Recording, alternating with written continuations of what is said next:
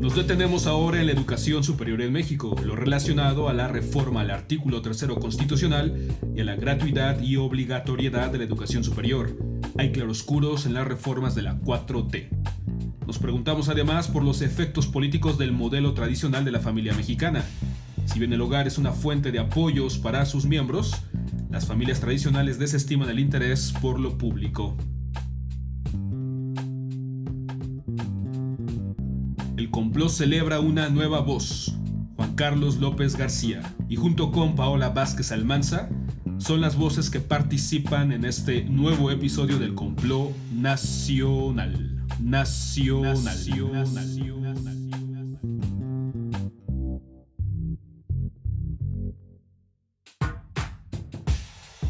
Amigos del complot, los saluda Juan Carlos López y en esta ocasión les hablaré sobre la educación superior en México, entre el intervencionismo y la desesperanza presupuestal.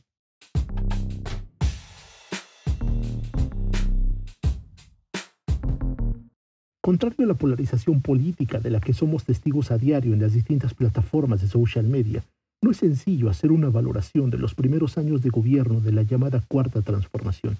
Es por eso que aquí me referiré solo a la educación superior en México. Y es que desde los primeros días del nuevo gobierno fue claro que el ámbito educativo adquiriría relevancia.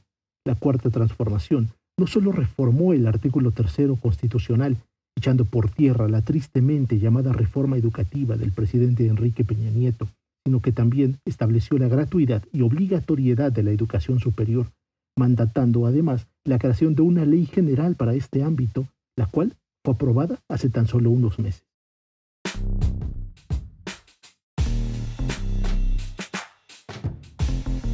Una mirada panorámica a la cobertura actual de la educación superior en México puede darnos una idea de la importancia de las reformas, pero también de los retos que esto implica. De acuerdo con las estimaciones más entusiastas, la cobertura de la educación superior es de poco menos del 40%. Es decir, que, en promedio, Apenas cuatro de cada diez jóvenes en edad de cursar estudios superiores están matriculados en alguna de las instituciones o escuelas que componen el Sistema Nacional de Educación Superior. En otras palabras, seis están excluidos de ese sistema. Si esto parece poco, y lo es en comparación con algunos países latinoamericanos, pensemos ahora en las disparidades que se observan a lo largo del país. Mientras en la Ciudad de México las tasas de cobertura son de poco más del 90%, en Oaxaca o Chiapas, apenas dos de cada diez jóvenes accede a la educación superior. Todo esto sin mencionar las brechas de género y desigualdades socioeconómicas que suman a la exclusión en este nivel. En este contexto, el gobierno federal ha desplegado una serie de estrategias con miras a por lo menos incrementar los niveles de cobertura a 50% a finales del sexenio. He mencionado las reformas al artículo tercero y la creación de una ley general de educación superior. La primera plantea la gratuidad y obligatoriedad, mientras que la segunda se propone, entre otras cosas, generar las condiciones para hacer esto posible. Primero, mediante la creación de órganos colegiados que buscan coadyuvar a la gobernanza del sistema de educación superior, pues estos cuentan con facultades para opinar, formular propuestas y recomendaciones sobre el diseño y los contenidos de políticas y programas específicos. Y segundo, a través de mecanismos que aseguren los recursos para dar cumplimiento, aunque de forma gradual, al mandato de obligatoriedad y gratuidad, para lo cual la nueva ley establece un fondo especial para este propósito, así como la asignación presupuestal de al menos 1% del PIB a la educación superior, y la intención de arribar a la paridad en el financiamiento entre la federación y los estados.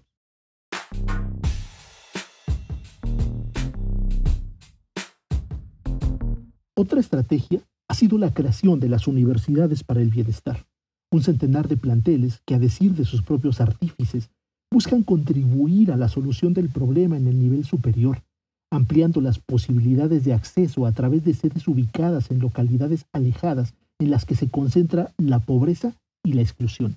No me referiré en esta intervención a las universidades para el bienestar, ya que éstas tocan fibras muy sensibles sobre el mérito educativo y merecen una discusión aparte.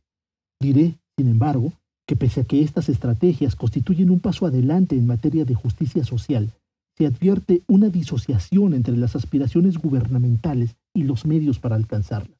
Y es aquí donde comenzamos a vislumbrar claroscuros en la política educativa de la 4T.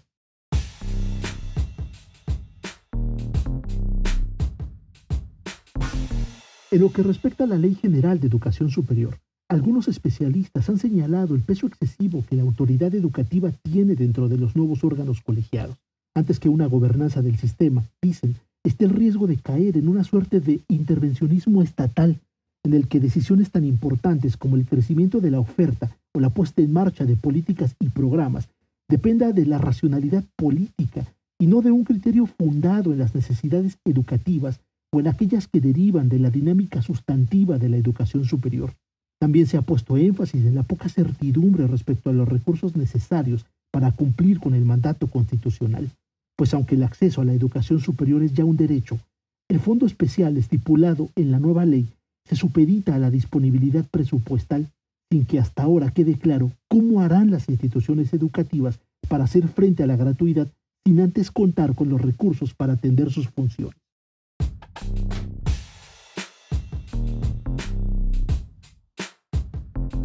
Mencionar los claroscuros de la política educativa de la 4T es importante, pues en los próximos meses seremos testigos de la deliberación y posterior aprobación de la nueva ley de ciencia y tecnología, la cual, sobra decir, es también resultado de las reformas ya mencionadas.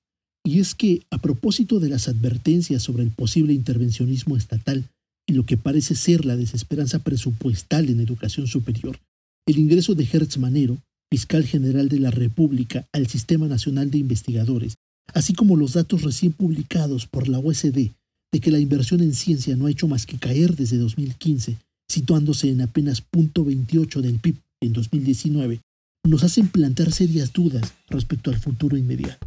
No me queda más que agradecerles por escuchar y nos encontramos después en otra edición del complot.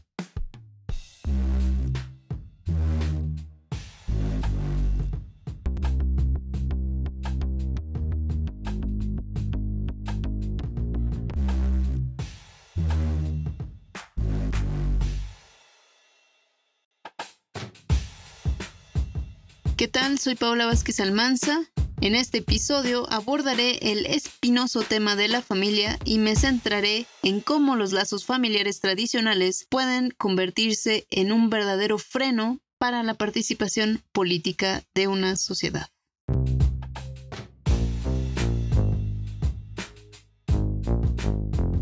La familia está sobrevalorada.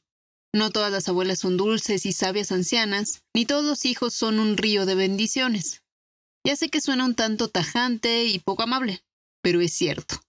López Obrador ha dicho que las familias mexicanas son solidarias, fraternas y producto de una cultura milenaria. Y lo curioso es que sin importar nuestras filias y fobias políticas, no solemos poner en duda esta imagen positiva de la familia. De hecho, esta idea es reproducida por una gama amplísima de personas, trascendiendo clase social y latitudes. La familia es buena para los pro vida e incluso para el narco. No niego la importancia de la familia, pero tampoco diría que este es el núcleo humano más fraterno. Siendo realistas, tiene tantos aspectos positivos como negativos. La familia mete las manos en el fuego por ti, por los suyos, pero también te puede hacer trastabillar si no cumples sus expectativas o si cuestionas su dinámica. Los afectos enturbian y enrarecen las relaciones. Por eso puede haber en la familia mexicana mucho amor, pero también poco respeto y nada de tolerancia.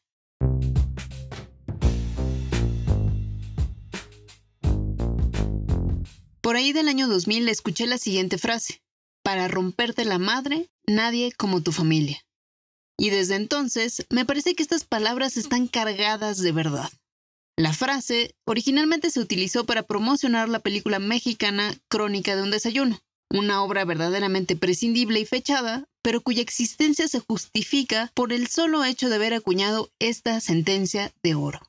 Ya sé que la familia funciona como una red de protección que te sostiene cuando caes, pero esa misma red en un instante se puede transformar en una prisión que impide que trasciendas el mundo en el que has crecido y que te cuestiones el orden de las cosas.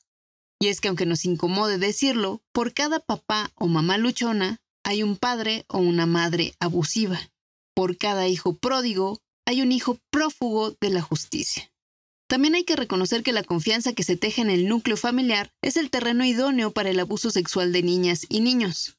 Así como la incondicionalidad que demanda la familia tradicional es el piso sobre el que se establece la violencia intrafamiliar.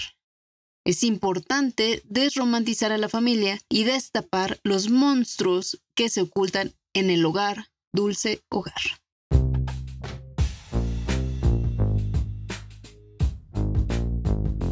Entre las muchas cosas que están mal con los lazos familiares, me gustaría señalar el aspecto político. Usualmente defendemos la tradición porque no queremos transformarnos en una sociedad individualista, indiferente, con un tejido social desgastado, sin identidad o historia. El arraigo nos parece una manera de combatir el hiperindividualismo egoísta y acrítico de los tiempos que corren. Pero ¿qué efecto tiene el modelo de familia tradicional en el tipo de participación política de una sociedad? Según los expertos, las relaciones de familia tienen un impacto determinante en la participación política. Las sociedades que confían en que la familia provee las seguridades básicas y el sentido de pertenencia son sociedades con un bajo nivel de compromiso cívico y que participan poco en la política. Pensar que la familia es la unidad primaria y última de la sociedad, confiar ciegamente en el poder de los lazos de sangre, desestima un interés por lo colectivo y por lo público.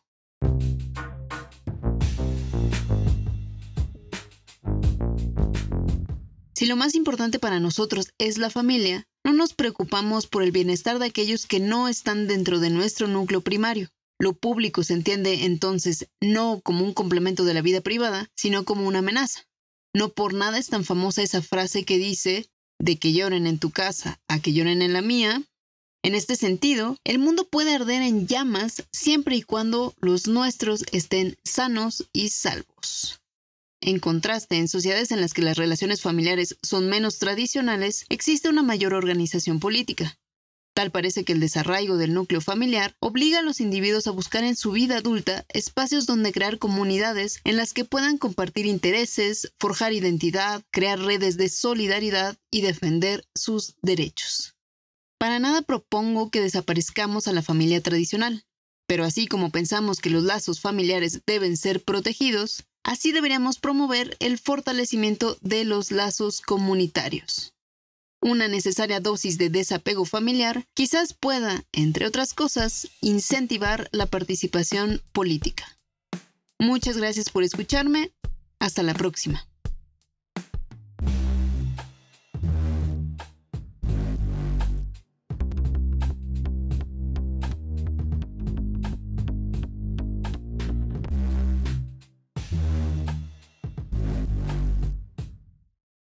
Llegado así al término de este episodio. Ahora puedes contactarnos en Instagram siguiendo al Complot Nacional o en Facebook en la página del Complot Nacional. No olvides suscribirte a nuestra frecuencia sonora en Apple Podcasts o en Spotify o donde sea que escuches tus podcasts. A nombre de las voces que hicieron posible este programa, gracias por dejarnos entrar hasta la intimidad de sus oídos. Nos escuchamos pronto, muy pronto, en el siguiente complot.